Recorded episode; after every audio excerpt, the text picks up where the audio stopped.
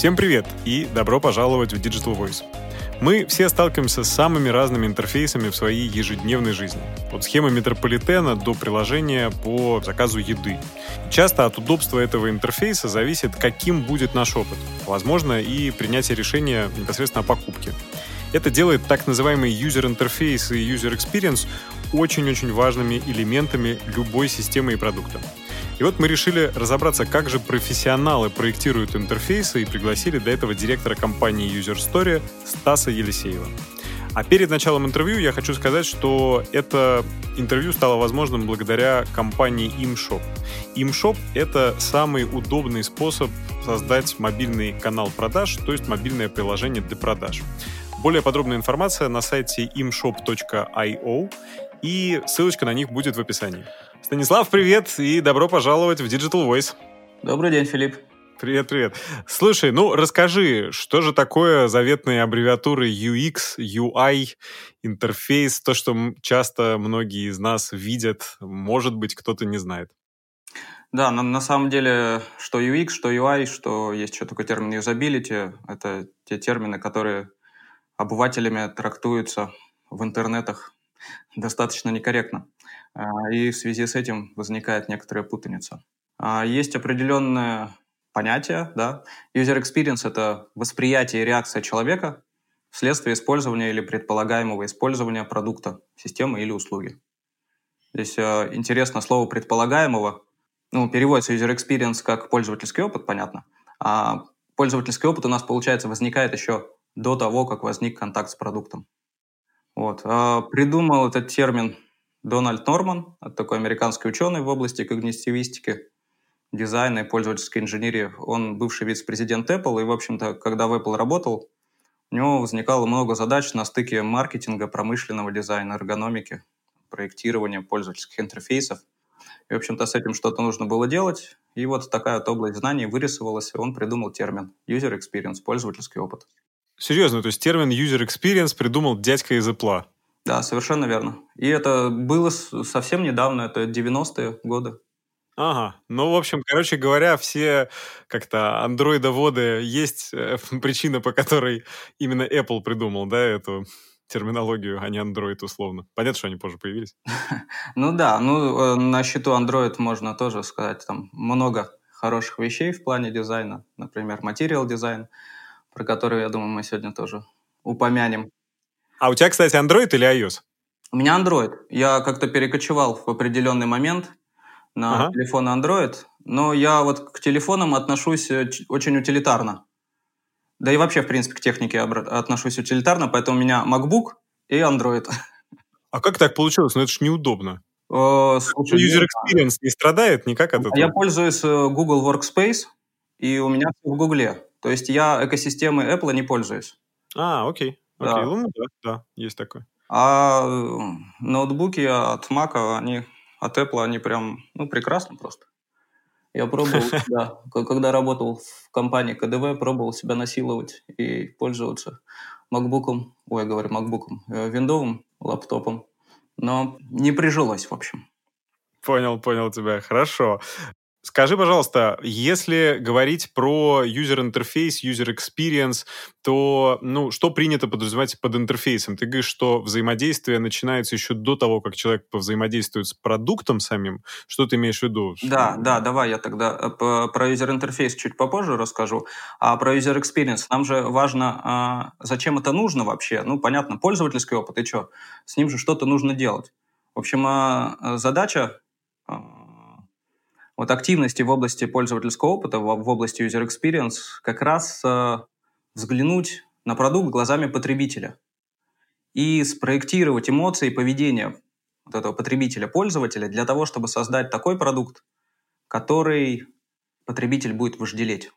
То есть э, мы проектируем, ну это если, например, говорим про какой-то сайт или мобильное приложение, мы проектируем не сайт, мы проектируем поведение пользователя, поведение эмоций пользователя а через это уже думаем об интерфейсе.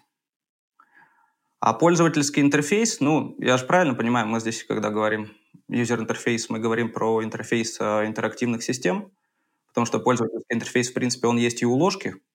Кстати, довольно удобный. Зависит от ложки, но придумано хорошо. Да, да. А, собственно, интерфейс э, возникает там, где взаимодействие двух систем. И вот если говорить про интерактивные системы, то это все компоненты, программные, аппаратные, которые предоставляют информацию и инструменты управления для пользователя.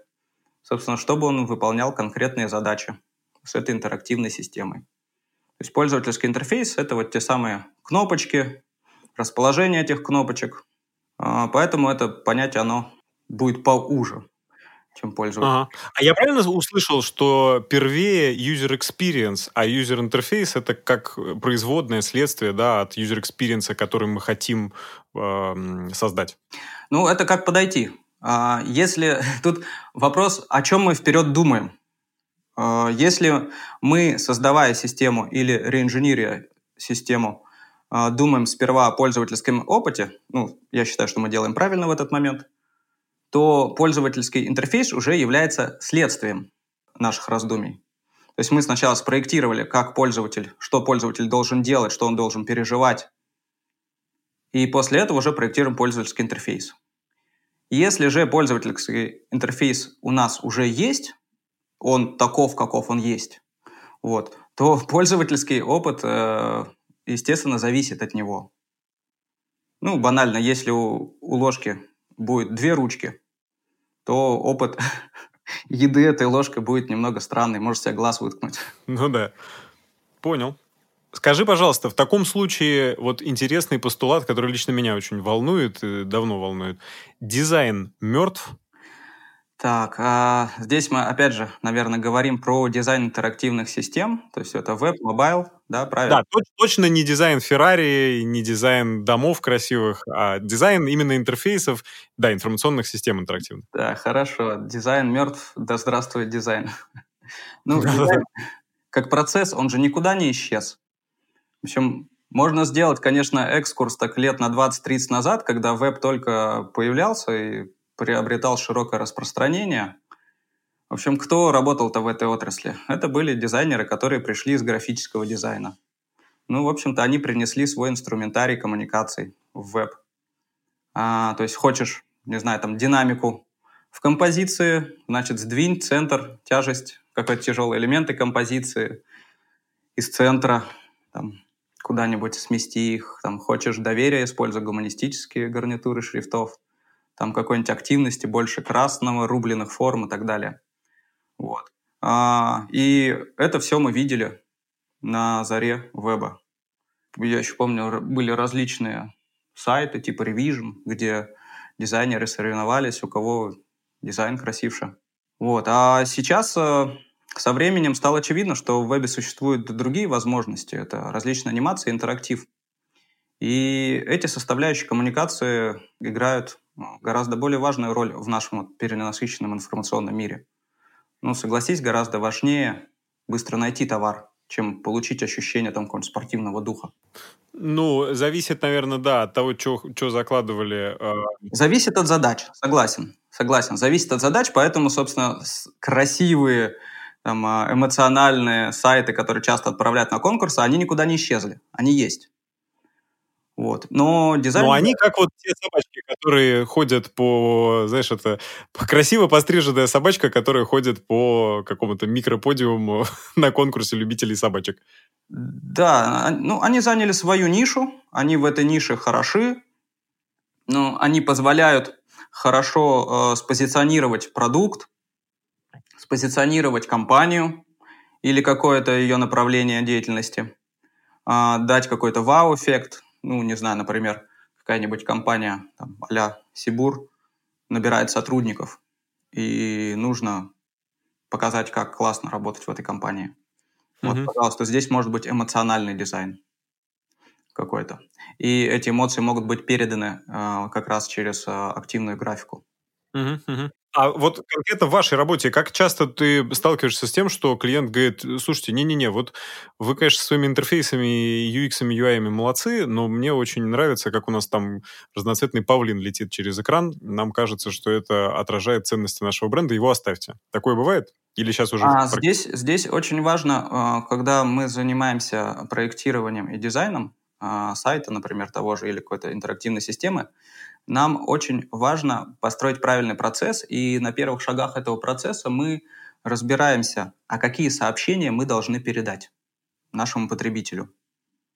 И если в этих сообщениях есть, что мы там гордые ребята, выдающиеся, и, э, например, хотим выглядеть не так, как все, ну, может быть, там э, какого-то летающего павлина и будет целесообразно разместить.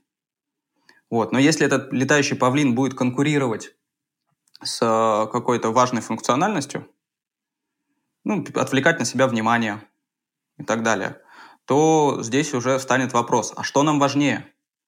А, чтобы пользователь пришел к целевому действию в рамках этой функциональности, или чтобы пользователь получил сообщение, которое несет этот павлин. Mm-hmm. Исходя из этих приоритизаций, мы уже принимаем решение. И вот так вот логически клиентам нашим объясняем. Угу. Угу, окей. Слушай, смотри, мы говорим про то, что юзер-интерфейс и experience применимы для информационных систем. Для чего, ну, вообще в основном э, используют, например, там, ваши услуги? Э, и для чего вообще, в принципе, подходит э, методология разработки user experience и интерфейса? Ну, наша миссия такова, что мы делаем жизнь пользователей лучше во всем мире благодаря цифровым технологиям. И я как-то верю, что э, задача любого бизнеса делать жизнь своих потребителей лучше. Угу. Тогда эти потребители э, принесут больше денег. Тогда они будут более лояльными и э, будут оставаться с этим брендом, с этой компанией как можно дольше. Вот, значит, компания будет меньше тратить денег на привлечение новых, будет меньше тратить денег на удержание старых, ну, то есть все крутится вокруг возврата инвестиций на самом деле. Угу, угу. Вот, поэтому наша задача э, причинять счастье покупателям наших покупателей, клиентам наших клиентов. Но на самом деле к вам обратиться-то можно по-любому, ну там, к вам или вообще, в принципе, за UX UI дизайном. Имеет смысл обращаться вообще, ну, любой компании с любым продуктом, не только теми, кто просит мобильное приложение, сайт переделать. Э, вы примете, я не знаю, и гостиницу, и отделение банка, и вообще все что угодно? А, есть такое направление, называется сервис-дизайн. Занимается это направление тем, что проектирует э, услуги. Мы непосредственно этим не занимаемся. Мы, конечно, про это знаем, но наша специализация как раз проектирование и реинжиниринг э, информационных систем, включая сайты и мобильные приложения. Вот. И, в принципе, а, такая услуга, пожалуй, интересна всем, где есть взаимодействие системы с пользователем. И тут, э, наверное, самый важный такой вопрос, а можно ли улучшить интерфейс так, чтобы это значительно улучшило продукт? Ну, то есть классическая задача.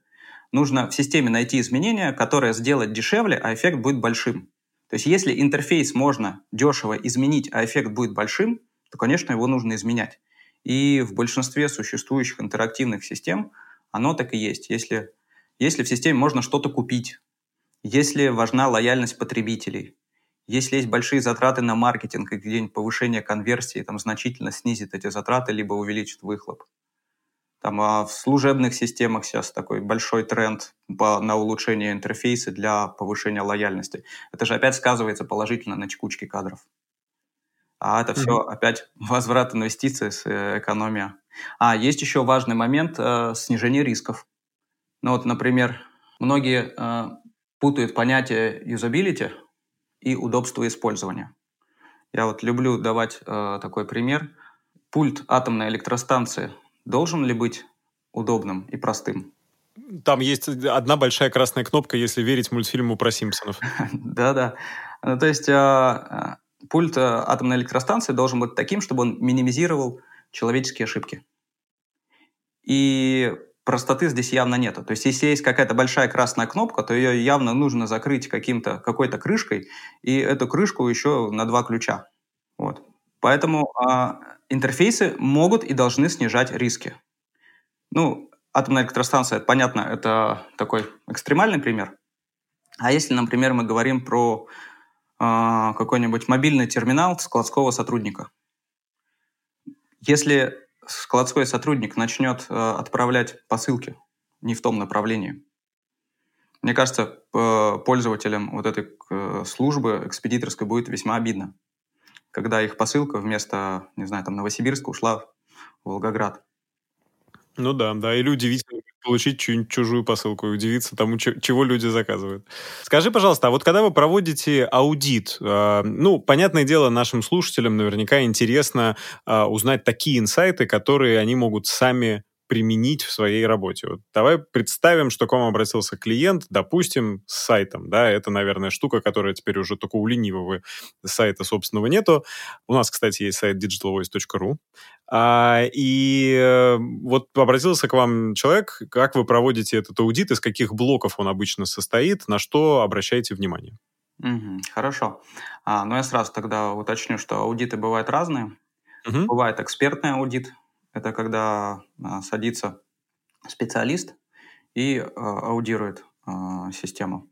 Бывает аудит а, с фокус-группами, когда привлекаются пользователи, потенциальные пользователи, и они либо интервьюируются, либо они прямо пользуются системой, и эксперты наблюдают за ними, регистрируют их активности и затем могут интервьюировать. Могут проводиться немодерируемые тесты, ну, например, когда нужно проверить, работает какая-то функциональность или нет. Есть специальные сервисы, которые позволяют привлечь большое количество пользователей, там под сотню, для того, чтобы они прошли определенную, определенный сценарий и э, ответили на вопросы. Там, были ли у них затруднения где-то, дошли ли они до целевого действия или нет. Вот. А, в общем-то, все эти аудиты объединяет э, ну, наверное, такая универсальная канва.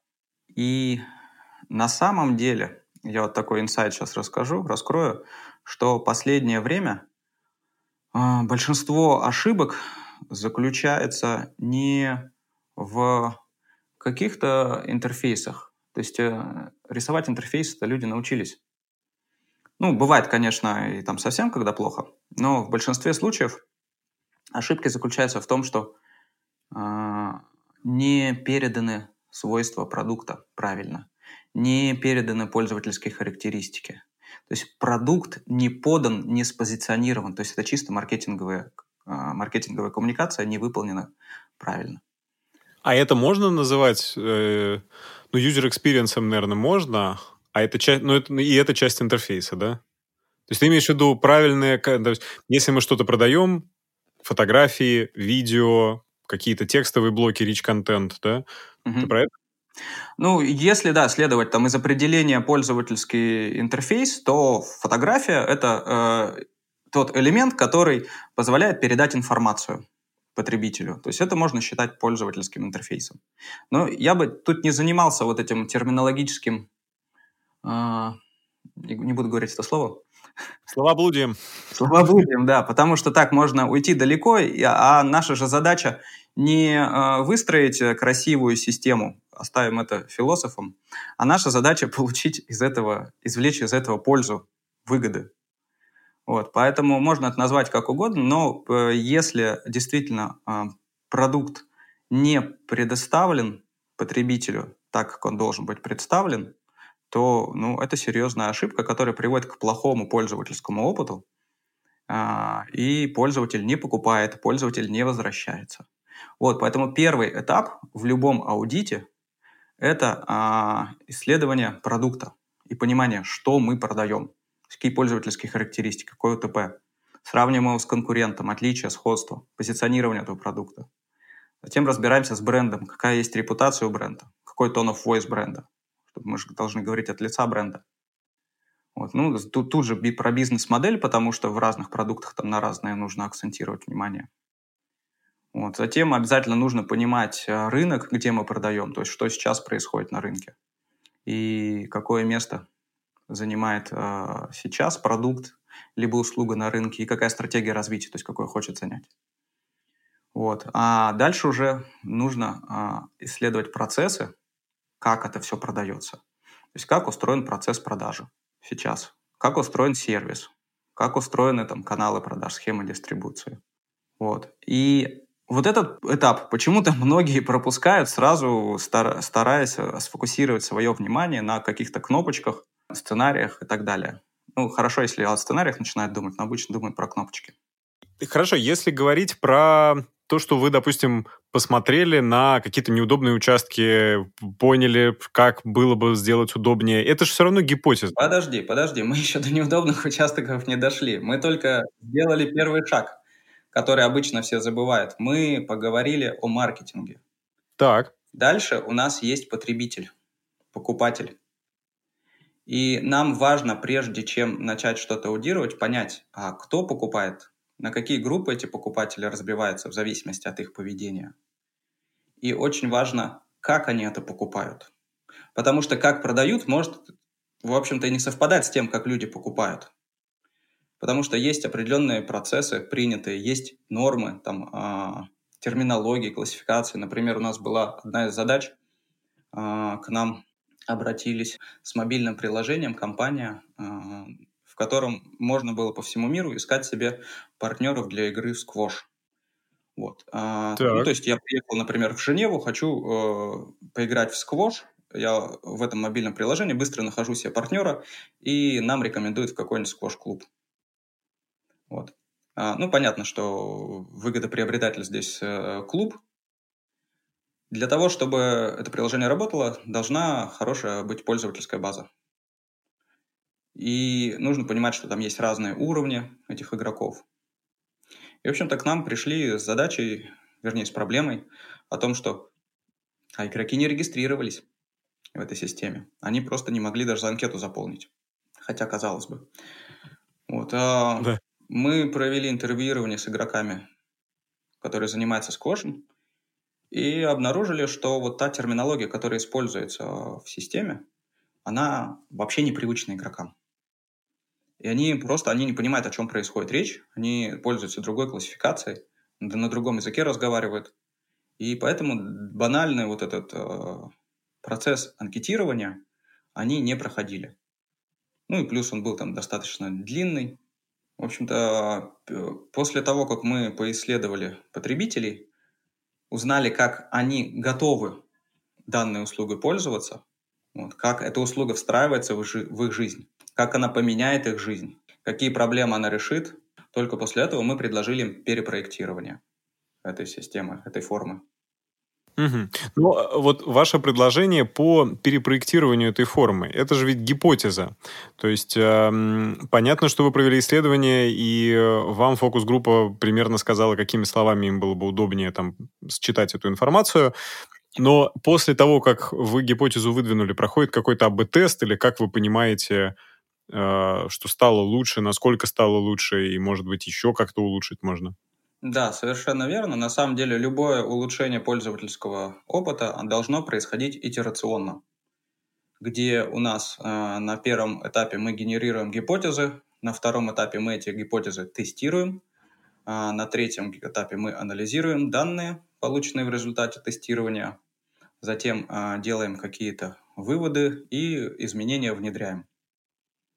Вот. А в зависимости от э, того, каков поток у нас трафик, э, мы можем проводить тестирование либо АБ-тесты, либо, если система еще не э, работает, мы можем проводить на фокус-группах теста. То есть одной фокус-группе дать одну систему, другой фокус-группе дать другую систему. В принципе, на самом деле в реальном мире существует ну вот, есть такое заблуждение, что типа все гипотезы и все, э, все тесты должны подтверждаться данными, но в реальном мире, когда ты начинаешь изменять системы, э, существует очень много изменений, которые очевидны. И очевидно, что если ты их сделаешь, там улучшается. Потому что до, добыча данных, она всегда чего-то стоит. И uh иногда вот эти такие очевидные вещи, их проще сделать. Ну, банально там, у интернет-магазин, нет мобильной версии интернет-магазина.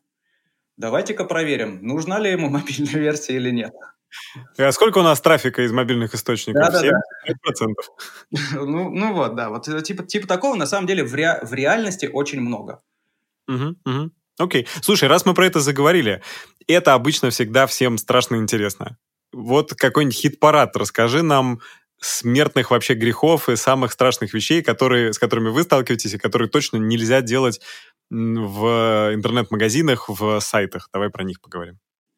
Парад, хит-парад смертельных грехов. Ну да, типа какие самые такие ошибки, с которыми вы чаще всего сталкиваетесь? Хочешь не только про сайты, можем типа сайты, приложения мобильные, там разные интерфейсы.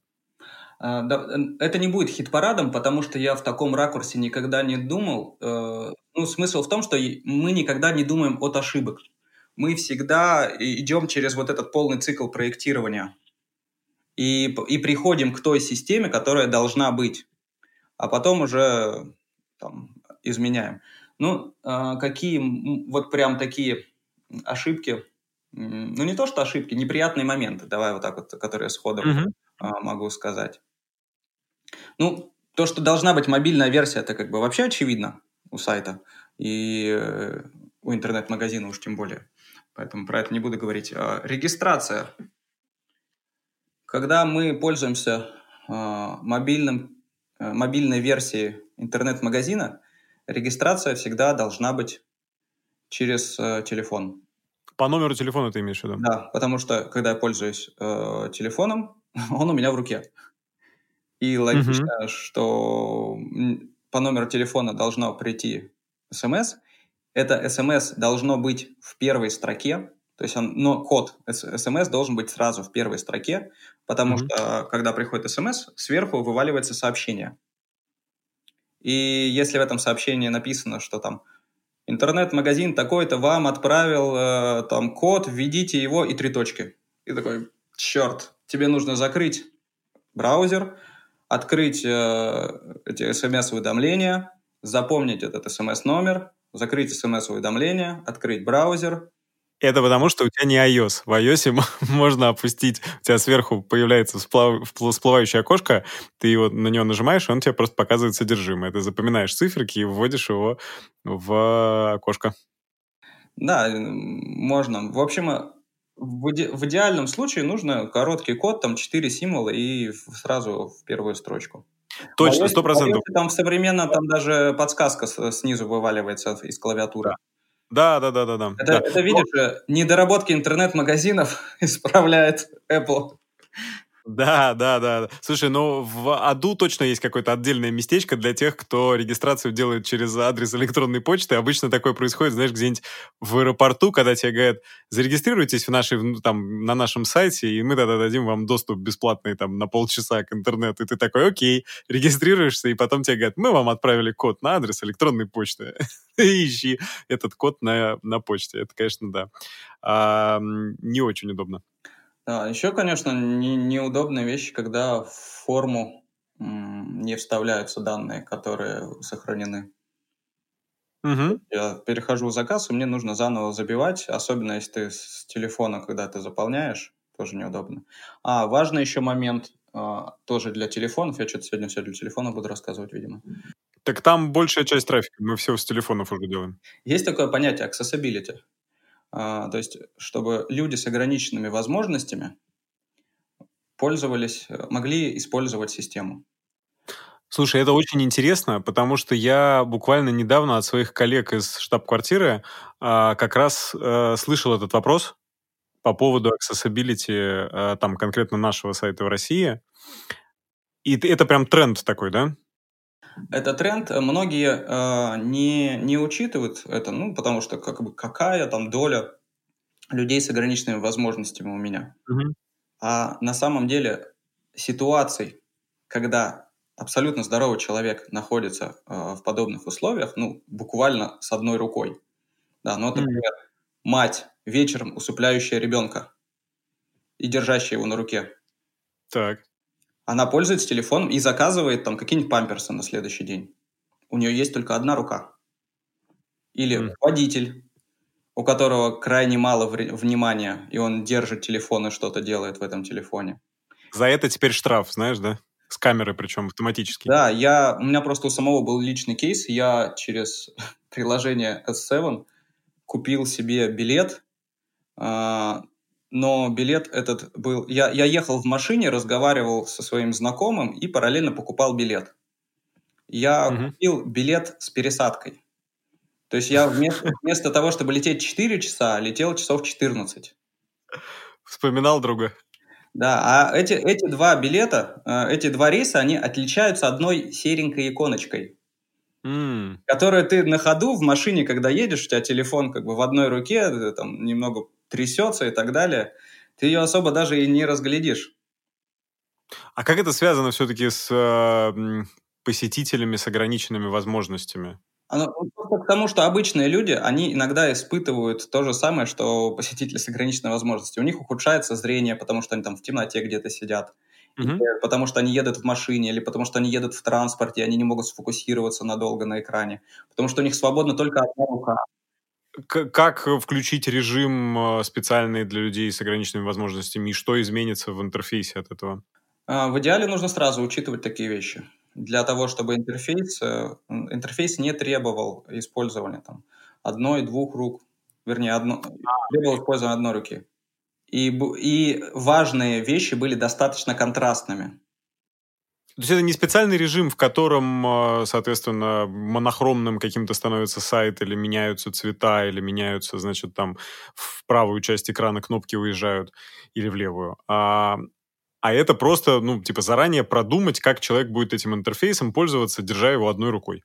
Да, совершенно верно, потому что, ну, это не исключает специальных режимов, а, но с появлением вот сотовых телефонов а, контексты использования стали настолько разнообразными, что их нельзя не учитывать. И когда проектируется как раз интерфейс, либо улучшение этого интерфейса, улучшение пользовательского опыта происходит, эти контексты обязательно исследуются и обязательно э, используются. Круто, круто. Да, интересно, это прям реально какой-то вот прям такой тренд. Окей, хорошо, раз уж мы заговорили про тренды, тогда, может быть, какие тренды ты видишь в последнее время в планировании, в дизайне интерфейсов, э, Ой, сказал дизайн и интерфейс в одном слове, в одном предложении. Ну, дизайн интерфейсов нормальная фраза, потому что дизайн это фактически является ну, проектирование, аналог слова. Угу. Проектирование. Я честно скажу, за стилистическими трендами я специально не слежу. У нас есть целый отдел дизайнеров и проектировщиков, они этим занимаются. Угу. Вот. Понятно, что есть какие-то отраслевые тренды в том же Якоме. А, которые, ну, безусловно, говорят о том, какой должен быть пользовательский опыт, какие должны быть интерфейсы. Я, наверное, отмечу несколько. Наверное, самый важный э, в настоящее время это различные системы персонализации на базе машинного обучения. В общем, это эти, эти машинки знают о нас больше, чем мы сами о себе, и умеют предугадывать наши эмоции лучше, чем кто бы то ни было. Угу. В, общем, в общем-то, почему ТикТок-то популярен и э, используется? Там э, используется система, у тебя, кстати, на подкасте было как раз, используется персонализи... система персонализации, которая очень эффективно и мгновенно приучает человека выделять дофамин по вот этому ритуальному действию, сва... свайпу пальцем. Да. Собственно, там новизна, открытия еще никогда не давались так легко. Наркотик 21 века. Ну, то есть ты имеешь в виду, что системы, которые делают персонализацию, так или иначе встраиваются в интерфейсы. То, что ты видишь, то, с чем ты коммуницируешь на экране, а, это не заложенная туда какая-то шаблонная история, а она персонализируется, как-то изменяется под э, то, кто пришел на сайт. А, здесь есть э, два момента. Сами паттерны взаимодействия с системой меняться не должны потому что пользователь должен э, приучаться к одинаковому взаимодействию. И э, мозг пользователя должен запоминать, если мы говорим о системах персонализации, что по одному и тому же ритуальному действию он будет получать удовольствие. Вот, но сам контент э, должен быть персонализован под человека. И способов mm-hmm. персонализации здесь огромное множество. Это и касается медиапроектов различных, там тоже Яндекс Музыка или какой-нибудь Яндекс Дзен, и e-com а. Вот я все жду, не дождусь, когда в e-com е появится полностью персонализированный feed. Feed товарный ты имеешь в виду? Так рекомендации уже делают, и мы знаем много компаний, которые могут делать товарные рекомендации. Обычно их встраивают, э, товарные рекомендации, прямо либо в поиск, там э, люди, которые искали это, они, они покупали вот это, либо в каталоге, то есть э, в этом разделе вам скорее всего, понравится вот это, потому что есть пользователь с похожим поведением на ваше, и они покупали это. Обычно встраивается. А вот мне интересно, когда появится... Вот в Яндекс.Дзен, допустим, там же полностью фит полностью персонализирован. Угу. И каждый человек, если откроет вот этот Яндекс.Дзен, то он получит свою выдачу индивидуальную. Мне кажется, у интернет-магазинов просто Яндекс.Дзену не важно, какой контент ты потребишь. Им главное, чтобы ты потребил контент, и он тебе понравился. А у интернет-магазинов бывает такая история, что вот сейчас нужно продать этот товар. И поэтому используется некий ручной мерчендайзинг, когда есть понимание того, что вот это, скорее всего, чаще всего хит, или наоборот, вот это какой-то товар, который уже давно лежит, мы его точно не продадим, давайте дадим на него скидку и поднимем вверх, чтобы его купили. А вот мне интересно, как бы, сработает это в Вайкоме или нет? Потому что все те же рекомендательные системы... Такая глубокая персонализация сработает ли? Да, да. Потому что все те же рекомендательные системы, они же тестируются на то, чтобы поднимать какой-то, какой-либо бизнес-показатель. Э, например, там средний чек или выручку на клиента. И та, та, тот алгоритм рекомендаций, который дает максимальную выручку, побеждает. Зачем тестируется следующий алгоритм персонализации? Система обучается. Да, это на самом деле, ну, э, интересная история, но для этого нужно иметь доступ к, самому алгоритму, понимать, по какому принципу он что-то выдает. А, а часто такие системы являются закрытой коробочкой.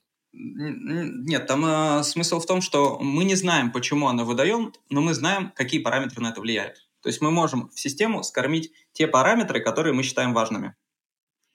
А дальше эта система, базируясь на этих параметрах, будет э, строить гипотезу, что этот пользователь купит этот товар и будет выдавать ему. Если пользователь купил этот товар, система обучается, что, ну, типа положительный отзыв. Если пользователь не купил этот товар, негативный отзыв. И таким образом, поскольку трафик большой, система обучается давать правильные отзывы в зависимости от, опираясь на те параметры, которые мы скормили в эту систему. Напрашивается тест. Нужно взять один раздел на сайте и попробовать в нем провернуть вот такую штуковину. Да, да, естественно. Все, все, все эти вещи нужно тестировать обязательно, потому что э, рекомендательная система, она может как улучшить э, показатели, так и ухудшить. Угу, угу. Окей, хорошо. Тренд персонализация понятен. А, какие еще мы можем выделить тренды в проектировании интерфейсов? А сейчас э, очень активно развиваются диалоговые интерфейсы. Это как? А, это когда мы разговариваем с роботами. А, чат-боты. Чат-боты и а, аудио. Я даже не знаю, как это правильно сказать. Аудиоинтерфейс. Слушай, а вы хоть где-нибудь сталкивались с работающим вот таким аудиоинтерфейсом, когда ты голосом что-то спрашиваешь у интернет-магазина, например, и тебе там робот отвечает голосом? Вот это, я бы сказал, не только тренд, но и вызов. да. Потому что действительно хорошо работающие подобные системы, решающие какие-то задачи, вот кроме, наверное, задач поддержки, а, я э, ну, не знаком с такими системами. Но с другой стороны, идеальный интерфейс — это тот интерфейс, который отсутствует, а функция выполняется. Вот. И если диалоговый интерфейс или голосовой интерфейс — это путь к, к тому, чтобы интерфейс убрать, то он должен выстрелить. Ну, то есть ты имеешь в виду, что если такой ассистент и помощник э, поможет снять э, потребность вообще использования э, того интерфейса, куда надо пальцами тыкать, Совершенно верно. Наверное, здесь еще все зависит от контекста размещения вот этих вот э, голосовых и диалоговых э, помощников. Потому что, когда я зашел на сайт и мне предлагают поговорить, то, наверное, я нахожусь не в том контексте.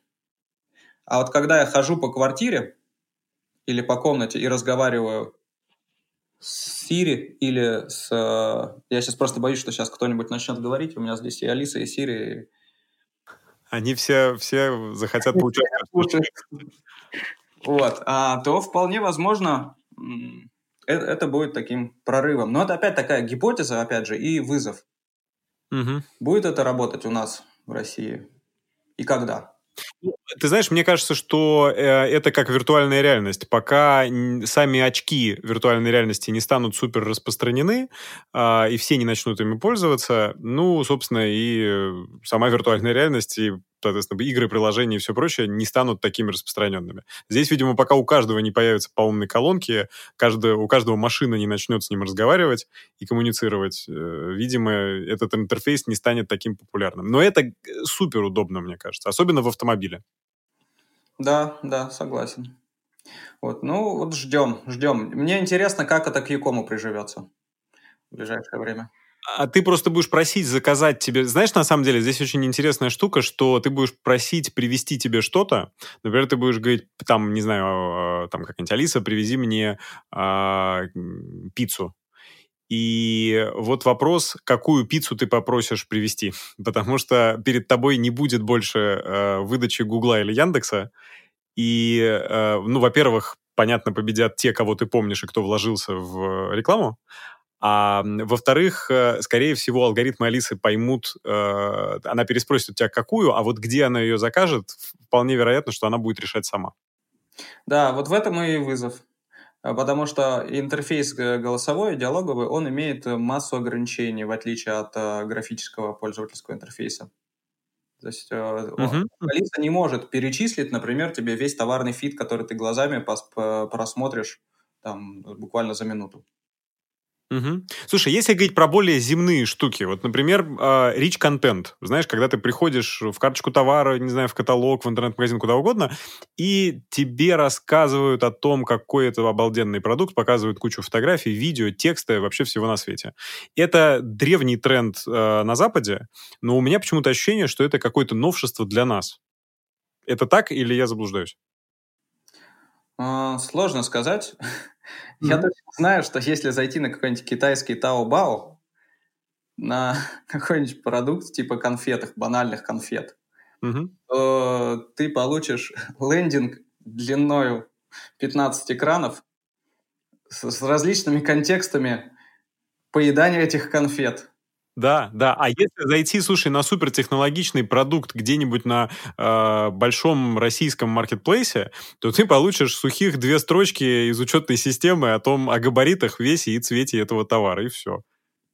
Ну вот сейчас я верю, что это некоторая возможность э, для брендов а, отличаться от маркетплейса угу. и давать большую ценность своим потребителям.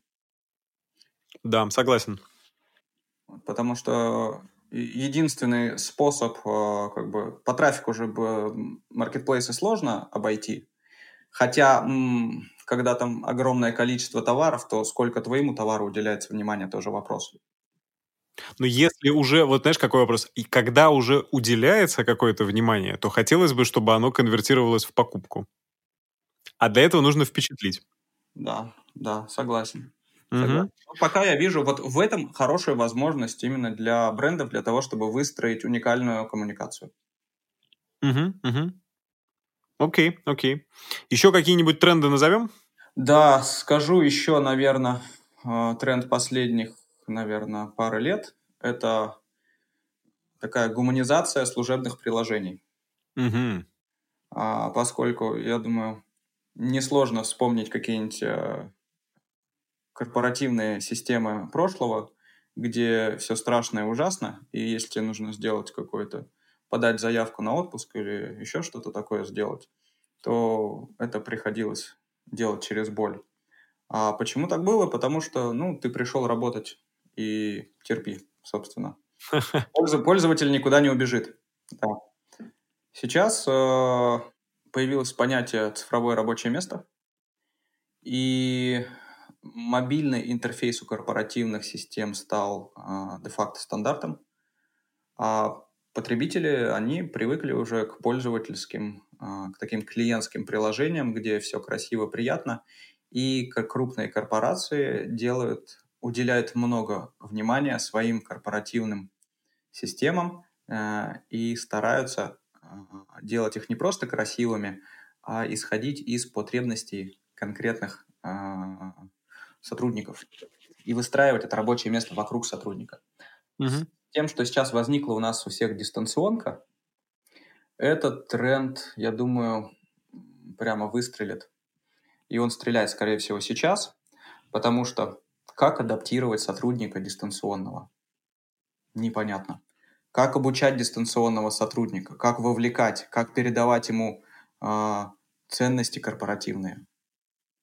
Вот с этим очень много вопросов, и корпоративные приложения, они э, будут становиться все эмоциональнее, и они стан станут носителями ценностей корпорации. Угу, угу. Окей, интересно.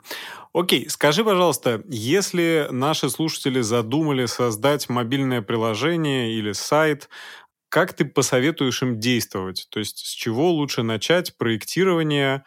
Ну, вот так вот, верхнеуровневое, если советовать. Не берем никакой конкретный сайт и тип сайтов, просто вот как мыслить нужно? Мыслить? Э, ну, мы совет обратиться к профессионалам сейчас не рассматриваем, да? Мы совет обратиться в вашу компанию, конечно, рассматриваем, но, но, но вдруг найдутся такие смельчаки, которые захотят сами сделать, ну и по каким-то причинам не обратятся к специалистам. Что бы ты посоветовал им, на что обратить внимание? Это как самим делать ремонт. В принципе, э, его можно сделать самим, но нужно понимать, что э, есть альтернативные активности, которыми можно заняться вместо этого. И если альтернативные активности принесут гораздо больше пользы, то, наверное, стоит заняться альтернативными активностями. Сто процентов. Но если вот э, нет, поделись все-таки инсайтом. Э, с чего стоит на это? То есть мы понимаем, что мы, например, сначала берем клиентский путь и начинаем проектировать там свой сайт или мобильное приложение, не, не отталкиваясь не от кнопочек красивых и цветов, а от клиентского пути. Ну, опять, э, вот весь тот путь, который мы сейчас проделывали, э, нужно сделать. Во-первых, мы понимаем, что без итерационного тестирования на пользователях мы не сделаем хороший интерфейс.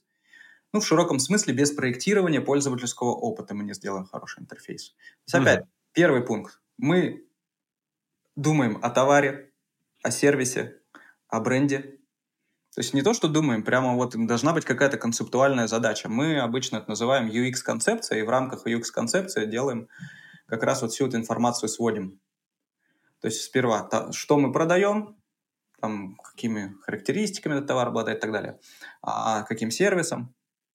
Затем собираем информацию о наших пользователях делим ее на целевые группы. Целевые группы э, зависят здесь не по каким-то социальным признакам мы делим на целевые группы, а по поведению. Ну вот, например, э, человек, который никогда не, не покупал нашу услугу или наш товар, давай, чтобы конкретно, человек, который никогда не покупал снегоход, угу. вообще не знает, что такое снегоходы толком, ну, просто есть у него свободные деньги, и он хочет э, зимнее время э, проводить, э, так сказать, в веселье и праздности. Так. И человек, который разбирается в снегоходах. Это же, у них же поведение в, в системе будет совершенно разное. Да. Поэтому мы их делим на две разные целевые группы. Одному нужно одну информацию положить в голову, другому другую. Но угу. в какой-то момент тот человек, который не разбирался в снегоходах, он станет тем, который уже разбирается. И таким образом он перекочует в другую группу. И его поведение изменится. Конечно, нужно сайт по-разному проектировать. То есть должен ли, допустим, сайт, продающий снегоходы, учитывать, э, что к нему придет и эксперт, и новичок? Да, совершенно верно. Если, этот, если для бизнеса важны и те, и другие, значит, этот сайт должен учитывать и тех, и других. Вот, таким образом мы разбиваем на целевые группы, и дальше для каждой целевой группы э, работаем отдельно. А, мы понимаем, в каких контекстах используется, а, допустим, этот сайт. Контексты — это не только жизненные ситуации, но и это те знания, тот бэкграунд, который есть у пользователя. Ну, например, он увидел, ему порекомендовали, он что-то слышал, и он зашел с определенными знаниями. Или он общался в магазине.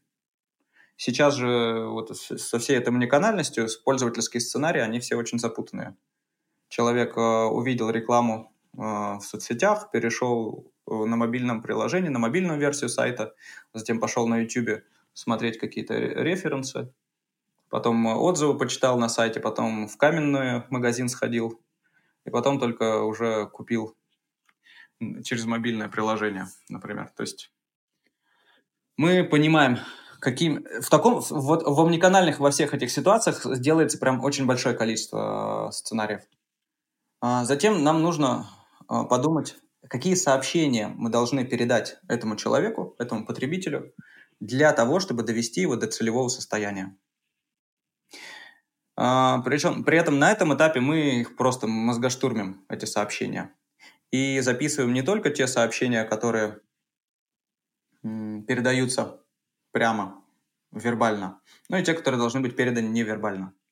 Потому что э, такие сообщения мы можем передать э, посредством визуальной коммуникации. Как uh-huh. это, это вот уже мы в область арт-дирекшена заходим. Так. Затем из этих сообщений мы для каждой целевой группы выстраиваем сценарии. Вот это некоторые такие мини-customer journey map. Customer journey map — это путь пользователя, который состоит из там, точек контакта с информацией, точек контакта с сайтом, в общем, точек контакта с системой, обслуживающей или продающей. И в каждой точке контакта человек получает какую-то информацию, испытывает какие-то проблемы, затруднения, и мы уже с этим решаем, что делать. Затем, обладая всеми вот этими сценариями для каждой целевой группы, мы должны спроектировать информационную структуру сайта таким образом, чтобы все сценарии удовлетворялись. Ну, здесь важный момент, то, что нам э, на этом этапе не нужно думать о большом количестве целевых групп и не нужно думать о большом количестве сценариев. Иначе ну, это непомерная будет работа и бессмысленная, потому что какие-то дополнительные сценарии, э, различного рода девиации можно э, рассмотреть уже после прототипирования. То есть делаем информационную структуру, проверяем, что эти сценарии удовлетворяются в рамках этой архитектуры. Затем э, делаем прототип. Прототип — это визуальная репрезентация системы э, в виде wireframe'ов, э, либо еще каким-то образом. Ну, есть много э, систем прототипирования. Mm-hmm. И валидируем этот прототип на какой-то фокус-группе. При этом, что я бы вот тоже рекомендовал, может быть, один из инсайтов сегодняшних, то, что любая, даже плохонько сделанная валидация, там какое-нибудь коридорное тестирование, в тысячу раз лучше, чем отсутствие такой валидации. Поэтому ни в коем случае не стоит бояться протестировать а, то, что получилось, на людях.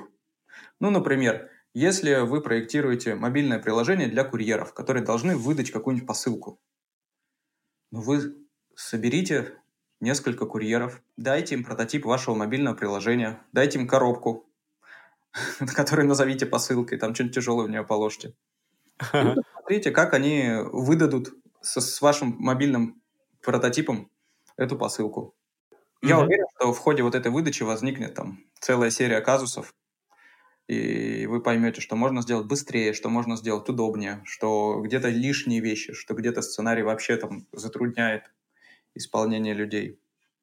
Затем меняйте прототип, набираете новых, тестируете. И так несколько раз до тех пор, пока сценарий не проходит идеально. Угу. После этого дизайн. А, поскольку в дизайне а, инструментарий для коммуникации гораздо шире, то вот э, весь список тех сообщений, которые мы до этого писали, можно передать немножко другими средствами. Поэтому после дизайна нужна еще одна валидация. И в идеальном случае дизайн должен усиливать передачу сообщений и еще лучше вести к целевому состоянию. Угу. Вот, и таким образом итерационно мы приходим к, к тому интерфейсу, который будет решать поставленные задачи.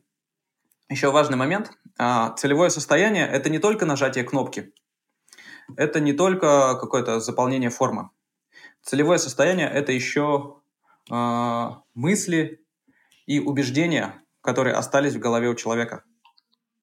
Угу. И мы как раз можем протестировать, действительно ли человек приобрел эти мысли и убеждения. То есть те сообщения, которые мы ему передали, хотели передать, они действительно были переданы. И это как раз, когда мы собираем фокус-группу, мы после того, как люди пообщались, покоммуницировали с нашей системой, а, ну, понятно, что когда Самое главное правило, когда люди тестируют вашу систему, это заткнуться и слушать. Вот, э, потому что, когда вы автор системы, э, вам так и хочется сказать, блин, ну, куда ж ты смотришь, вот, нажми это, и вперед.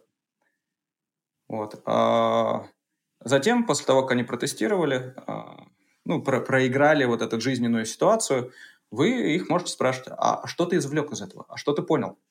Ну, это особенно важно для каких-то информационных сайтов которые должны говорить голосом бренда, должны передавать позиционирование товара, должны что-то говорить о товаре, рассказывать. И вот может человек спросить, там если какой-нибудь лендинг, например, какую-нибудь кофемашину продаем мы. Вот человек спрашивал, что ты понял про эту кофемашину? А вообще, как бы, как ты считаешь, это премиальная кофемашина или нет? Ну, такие вещи. То есть, и таким образом, мы, если мы из него не вытащили те сообщения, которые хотели передать, и из пяти или там, с шести человек мы не вытащили это сообщение, значит, э, ваша визуаль... визуальная коммуникация не состоялась. Значит, э, то, что вы сделали, не передает эти сообщения. Круто, круто.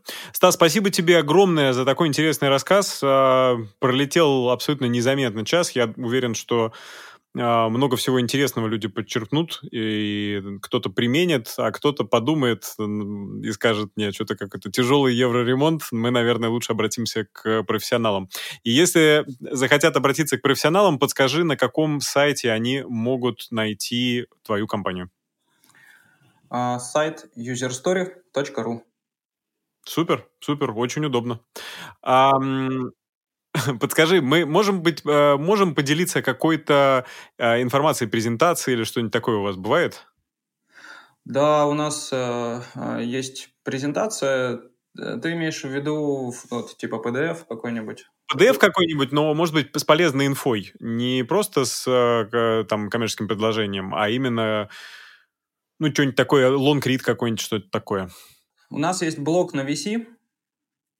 Uh, угу. Мы его открыли недавно, но у нас там на очереди в этот блок э, порядка где-то 6-7 статей. Мы рассказываем там про эффективное управление проектами и про user experience. Угу. Сейчас прямо в этом блоге только одна статья, но если подписаться и следить, то, я думаю, будет э, много полезного как раз в этой области. Круто, круто. Спасибо тебе большое еще раз и хорошего дня. До связи. Пока-пока. Спасибо тебе. Удачи.